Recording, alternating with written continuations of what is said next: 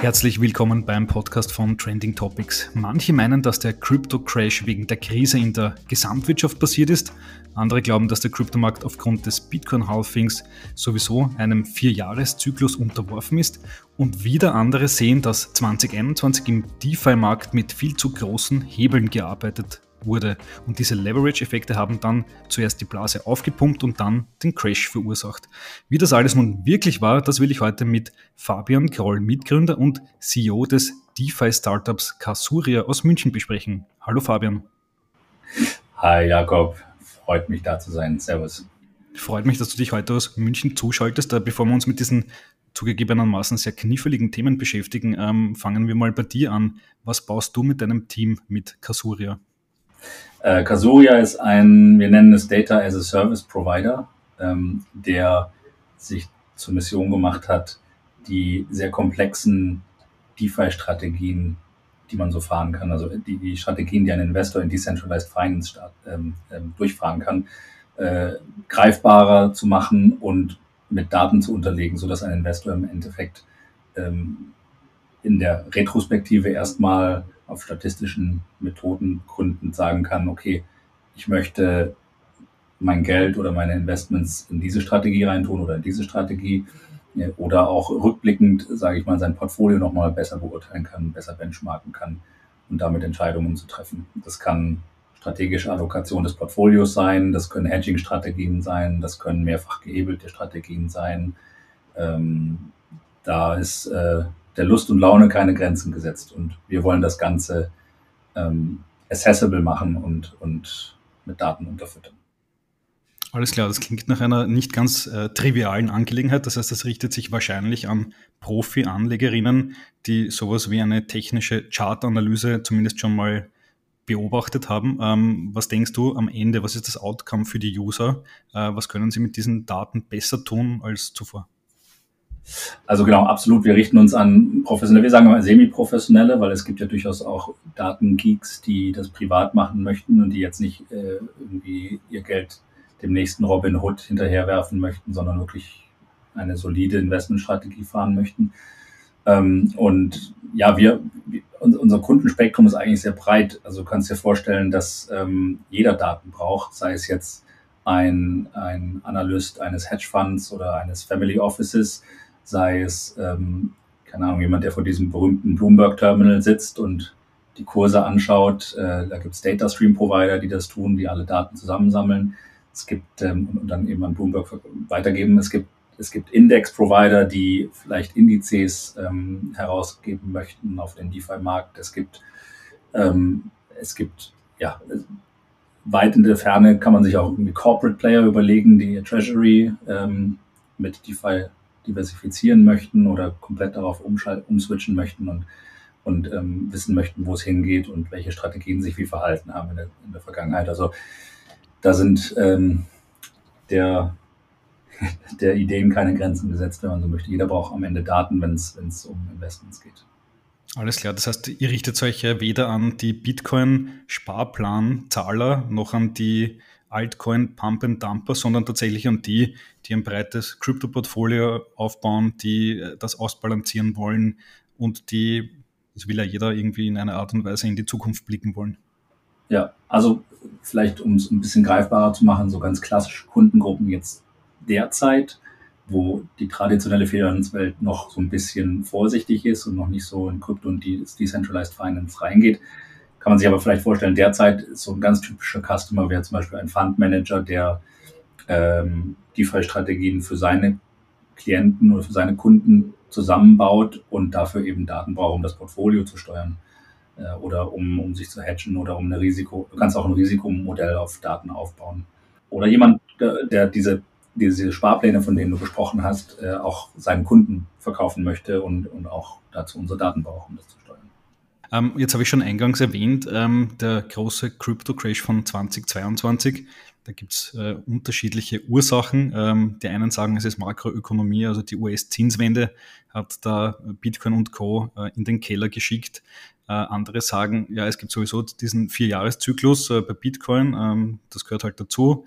Äh, nach nach dem Berg kommt die Talfahrt, aber der Berg kommt dann irgendwann mal wieder und dann gibt es wieder andere und wir haben schon mal darüber gesprochen, ähm, die sehen diese sogenannten Hebeleffekte äh, da in der Schuld. Aber ja, sage mal, was ist deine große Analyse zum Crypto Crash? Wo siehst du die Ursache? Wenn ich, wenn ich das wüsste, würde ich nicht hier sitzen, sondern würde irgendwo man, dann würde ich, äh, dann hätte ich schon lange ein, ein, ein, mich reich gemacht mit einem Analystenjob, der, der genau sagen kann, woran es denn jetzt lag. Also meine persönliche Meinung ist, ist so wahrscheinlich eine Mischung aus allem. Also wie es, wie es so ist in, in so Innovationszyklen, äh, folgt da erstmal das kritische Beäugen. Dem kritischen Beäugen folgt erstmal der absolute Hype und dann äh, der tiefe, tiefe Fall.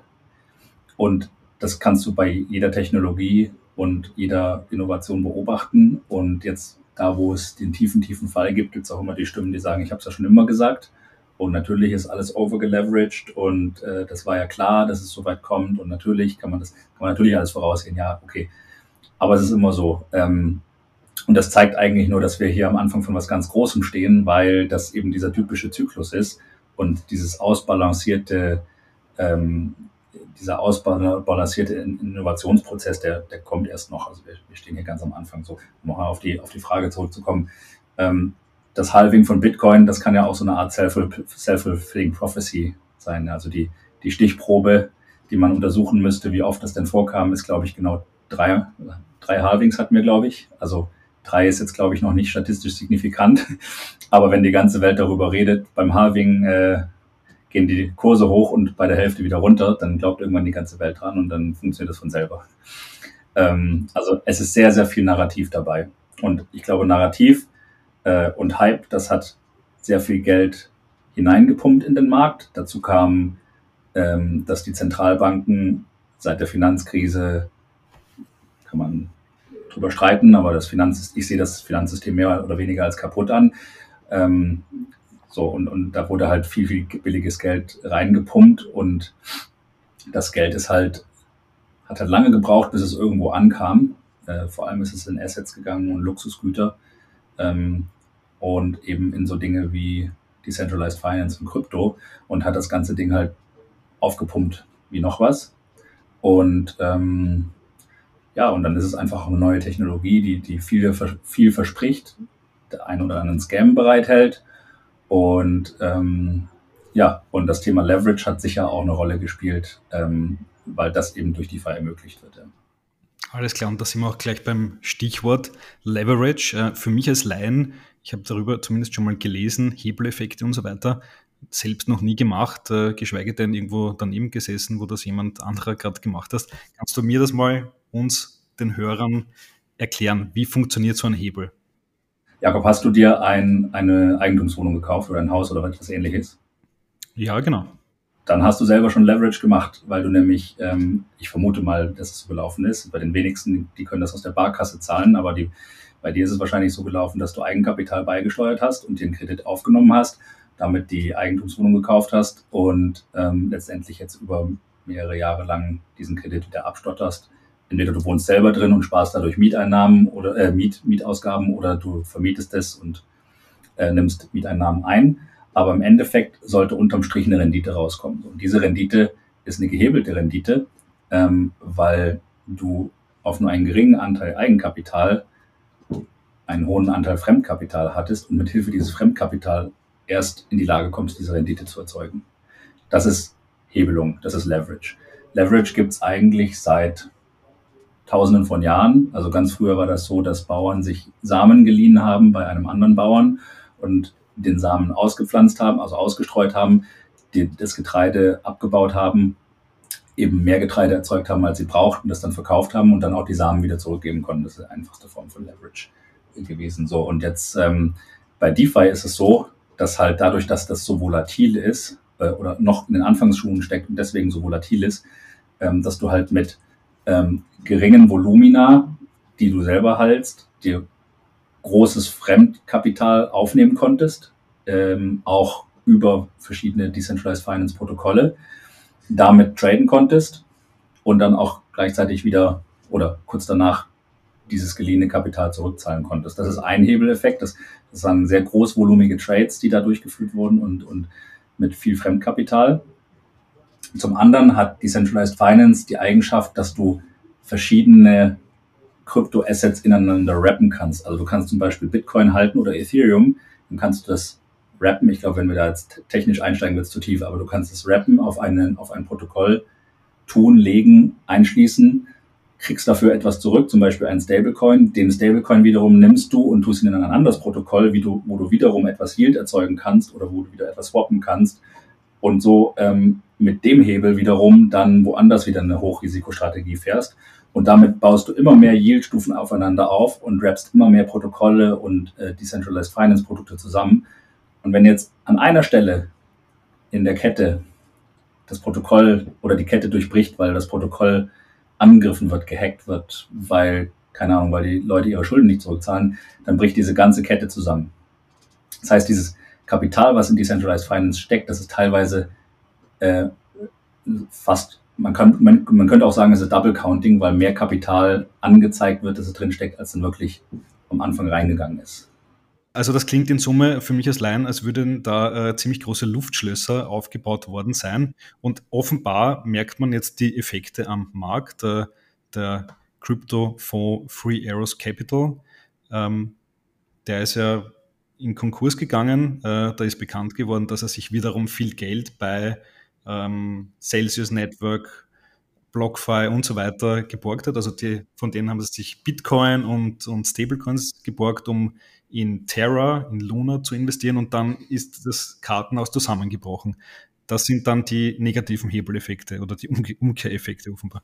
Aber da kommen wir jetzt direkt zum Kern der Sache. Jetzt hast du, das sind alles zentralisierte Spieler. Also Celsius hat sehr hohe Renditen im Markt angeboten als sogenanntes DeFi-Produkt, ist aber selber eine zentralisierte Entity. Ähm, und du hast ja gesehen, wie das funktioniert. Die sagen dann einfach, okay, eure Konten sind jetzt eingefroren, ihr könnt eure Bitcoins nicht mehr abziehen. Das passiert bei einem vollkommen dezentralisierten Protokoll nicht. Ein vollkommen dezentralisiertes Protokoll gibt es ganz klare Regeln im Smart Contract. Wenn das und das passiert, passi dann wirst du liquidiert. So. Und wir ziehen dein Geld ein und du hast verloren. So. Bei Celsius war das eben nicht so. Und Celsius kann im Gegenteil eben anderen Usern, die eigentlich, ja, die eigentlich ihre Assets dort abgelegt haben, ähm, äh, jetzt den Zugang zu den Assets sperren. Und Celsius hat halt ähm, und das ist jetzt auch alles von mir nur angelesen. Ich, ich, ich habe das nicht selber analysiert oder drin gesteckt, aber äh, es heißt, dass die halt eben in dem ganzen Terra-Thema eben sehr tief drin waren und auch viel gehebelt haben. Und wenn du die Renditen vor dem Zusammenbruch anschaust, die Celsius und BlockFi geboten haben, waren die deutlich höher als das, was die zentralisierte Protokolle angeboten haben. Da kann man sich dann schon die Frage stellen, ja, wo kommen denn diese Renditen her? Die kommen nicht mit weniger Risiko einher. BlockFi und Celsius sieht aber von außen so aus, als ob das total risikofreie Anlagen wären. Wenn man reinschaut, ist es eben nicht so. so. Und ähm, da, was ich damit nur sagen will, ist, es hat eigentlich gezeigt, dass DeFi funktioniert, weil die wirklich dezentralisierten Protokolle eben überlebt haben und genau das gemacht haben, was sie tun sollen, nämlich liquidieren. Während die zentralisierten Player sich in die, tief in den Schlamm eingegraben haben.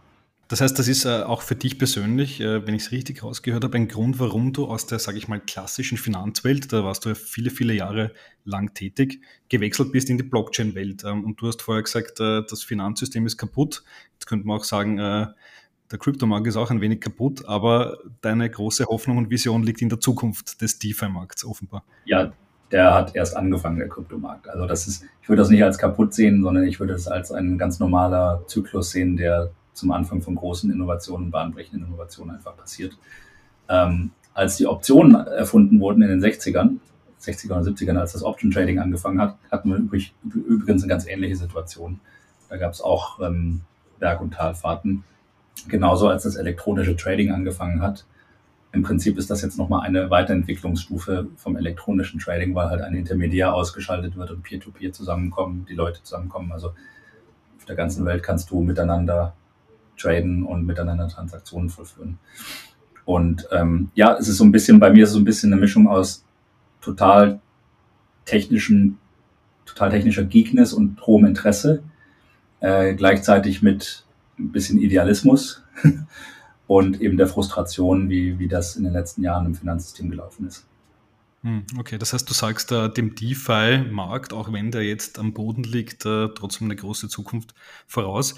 wir haben es vorher schon gesagt, ähm, manche Leute sagen, ja, der Markt, der kommt bald wieder, äh, 2023, 2024, so rund um dieses Bitcoin-Halving, da kommt dann der nächste Hype. Ähm, du hast vorher gesagt, das ist eher eine self-fulfilling prophecy.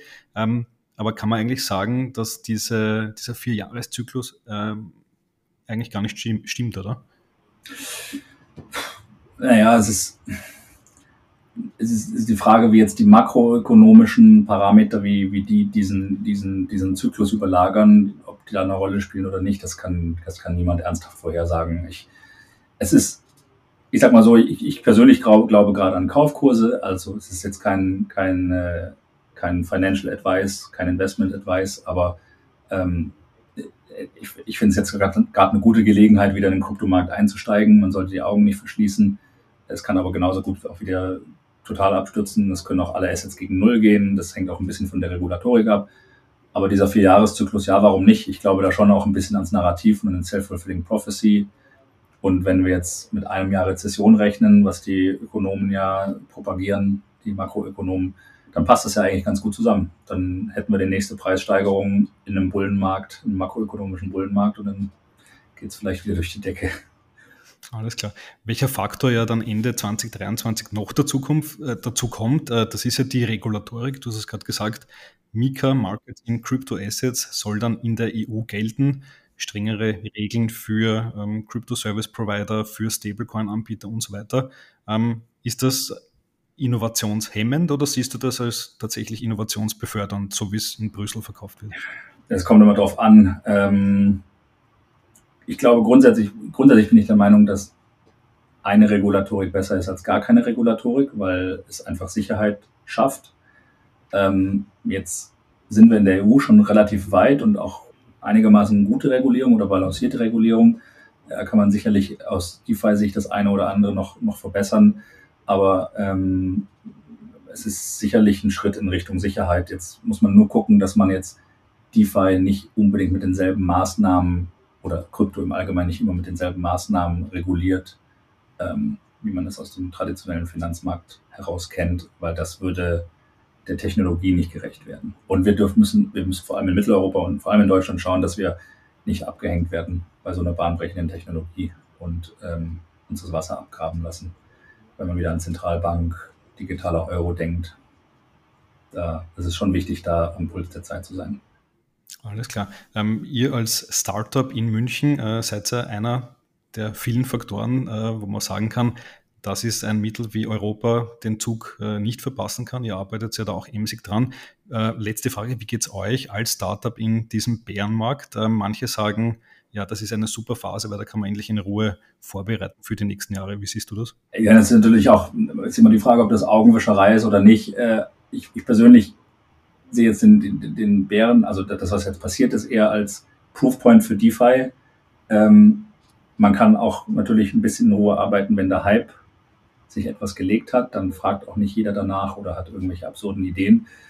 Ähm, als Startup jetzt ganz konkret in in, in so einen Zyklus jetzt reinzulaufen, ist natürlich nicht besonders entspannend, aber wir haben trotzdem noch extrem hohes Interesse von, von VC-Playern. Äh, also wir haben täglich, äh, wöchentlich einen, einen Call sicherlich, wo dann gesagt wird, wir sollten auf jeden Fall weitersprechen. Also wir können so momentan mehr oder weniger aussuchen, mit wem wir sprechen. Wir stehen jetzt auch kurz vor der Funding-Runde, also wir, wir sind da auch selektiv. Aber nichtsdestotrotz muss man natürlich wahrscheinlich an der Bewertung ein bisschen gucken, ob man die noch hochhalten kann, wo man eigentlich hin wollte. Wir sind so frühphasig, dass jetzt der ganze Zusammenbruch, äh, den man jetzt der, aus der Presse genommen hat, rund um Klarna und andere Fintechs, ähm, davon denke ich, sind wir nicht so sehr betroffen, weil wir noch deutlich früher sind als die. Also wir sind nicht zum profitablen Wachstum verdammt, sondern wir müssen jetzt die nächste Produktstufe erklimmen und, und, und zeigen, dass wir ein Product Market Fit haben. Und das haben wir, da bin ich überzeugt.